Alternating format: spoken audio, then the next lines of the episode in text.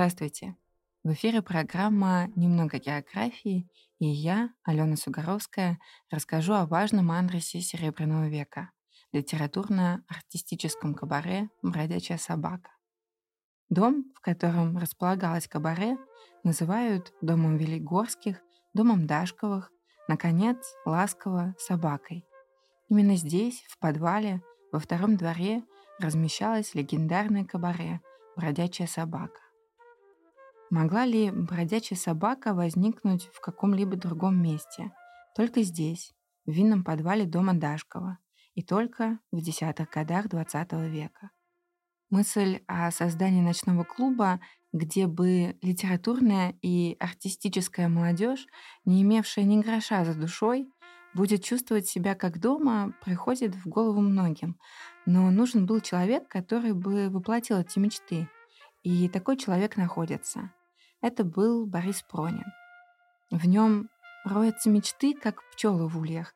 Бесчисленные проекты, планы, какие-то дерзания кружатся потрясающим ритмом. Явившись с каким-нибудь новым проектом, Пронин засыпает собеседником словами. «Понимаешь, знаешь, клянусь, гениально, невероятно, три дня, Мирхольд, Смета, Судейкин, гениально, Ида Рубинштейн». И кто-то снова, вздыхая, выписывает чек и едет хлопотать в министерство. По словам режиссера Петрова, была уверенность, что помещаться клуб должен был обязательно в подвале. И о происхождении названия он расскажет так. В один из дней, когда мы в поисках свободного подвала из одной подворотни заглядывали в другую, Алексей Толстой неожиданно сказал, «А не напоминаем ли мы сейчас бродячих собак, которые ищут приюта?» «Вы нашли название нашей затеи», — воскликнул Евреинов. «Пусть подвал называется «Бродячая собака». Название всем очень понравилось. Собака возникает за считанные дни к новогодней ночи на 1 января 1912 года на страшном темпераменте Пронина, Судейкина и Сапунова. Работали по ночам, стены расписывал главным образом Судейкин. Благодаря его буйной фантазии возникали фигуры Пьеро, Орликинов, Арабчат, юных красавиц, невиданных птиц, огромные фантастические цветы – алого, бордового, небесно-голубого, ядовито-зеленого цветов. Когда позднее в подвал приведут собаку, она под хохот присутствующих начнет лаять на стены – Бродячая собака открывается три раза в неделю. В понедельник, в среду и в субботу. Собирались поздно, после 12. Пронин всем говорил «ты». «Здравствуй», обнимает кого-то, кто-то попадается ему у входа. «Что тебя не видно? Как поживаешь? Иди скорей!» Наши, широкий жест в все там. Ошеломленный посетитель, адвокат или инженер, в общем, фармацевт, платит бешеные деньги за вход, но остается польщенным. Фармацевт на жаргоне собаки – это любопытствующий обыватель. Пронин уже далеко. Спросите его, с кем это ты сейчас здоровался? С кем? Широкая улыбка. Черт его знает. Впрочем, съезд гостей в собаку всегда выглядел вполне торжественно. Всем заранее отправлялось специальное приглашение. В шутливых стихах, с рисунками – из воспоминаний Бенедикта Лившица. Затянутая в черный шелк выплывает Ахматова. В длинном сюртуке и черном регате, не оставляющей без внимания ни одной красивой женщины, отступает, пятясь между столиков, Гумилев. Не то соблюдая таким образом придворный этикет, не то опасаясь кинжального взора в спину. Лоснясь от бриллиона, еще не растекшегося по всему лицу, Украдкой целуют Жоржики Адамовичи потные руки Жоржиков Ивановых и сжимают друг другу под столом блудливые колени. Ядовитая нота в этих воспоминаниях вполне объяснима. Их автор-футурист Бенедикт Лившиц. На футуристов Борис Пронин всегда смотрел косо и ожидал от них неприятных сюрпризов. И, собственно, это было справедливо. Также хотелось бы прочитать такой отрывок, цитату из э, воспоминаний Юрия Анненкова из книги «Дневник моих встреч». Петербургские ночи. Бродячая собака. Ночной кабачок, расписанный Сергеем Судейкиным и посещаемым преимущественно литературно-художественной богемой. Борису Пронину, основателю «Бродячей собаки», следовало бы поставить памятник. Объединить в своем подвальчике на Михайловской площади всю молодую русскую литературу и в особенности русскую поэзию в годы, предшествовавшие Первой мировой войне, было, конечно, нелегко, и это нужно считать огромной заслугой. Я помню, как Александр Блок, Андрей Белый и Валерий Брюсов, вожди символизма, читали там свою поэзию. Я помню, как впервые выступил там перед публикой юный Георгий Иванов, как Николай Евреинов читал и мимировал свои сценические миниатюры, как Велимир Хлебников мычащим голосом провозглашал заумное – Николай Гумилев, Владимир Маяковский, Георгий Адамович, Осип Мандельштам, Бенедикт Лившец, Владимир Пяст, Михаил Кузьмин, Константин Олимпов, Николай Гумилев, Владимир Маяковский, Георгий Адамович, Осип Мандельштам, Бенедикт Лившец, Владимир Пяст, Михаил Кузьмин, Константин Олимпов, Игорь Северянин, Сергей Есенин, Федор Сологуб, Василий Каменский, даже Маринетти, даже Эмиль Вархарен, Анна Ахматова — застенчивая и элегантно небрежная красавица со своей незавитой челкой, прикрывавшей лоб, и с редкостной грацией полудвижений и полужестов читала, почти напевая свои ранние стихи.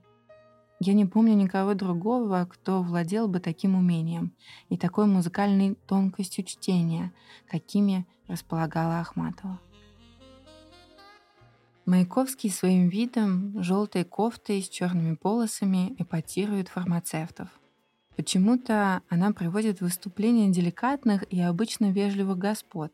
Его портрет Бенедикт Лившиц рисует с явной симпатией.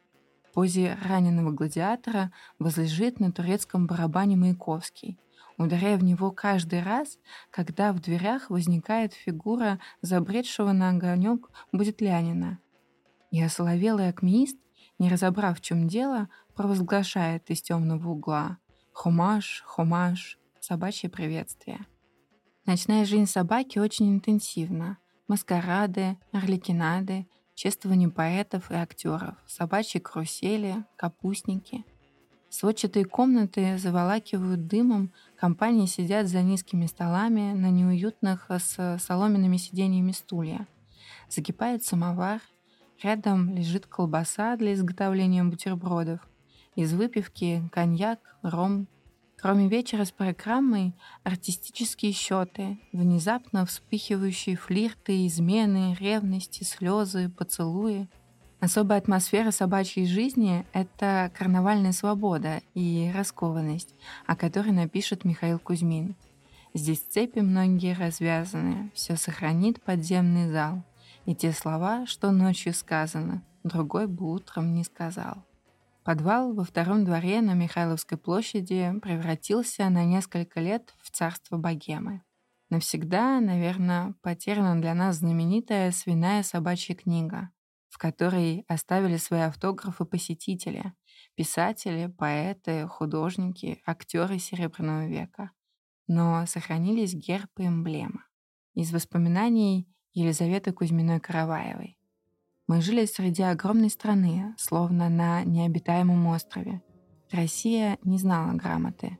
В нашей среде сосредоточилась вся мировая культура. Цитировали наизусть греков, увлекались французскими символистами, считали скандинавскую поэзию своею, знали философию и богословие, поэзию и историю всего мира. В этом смысле мы были гражданами Вселенной, хранителями Великого культурного музея человечества. Это был Рим времен упадка. Мы были последним актом трагедии, разрыва народа и интеллигенции. Из воспоминаний Сергея Судейкина.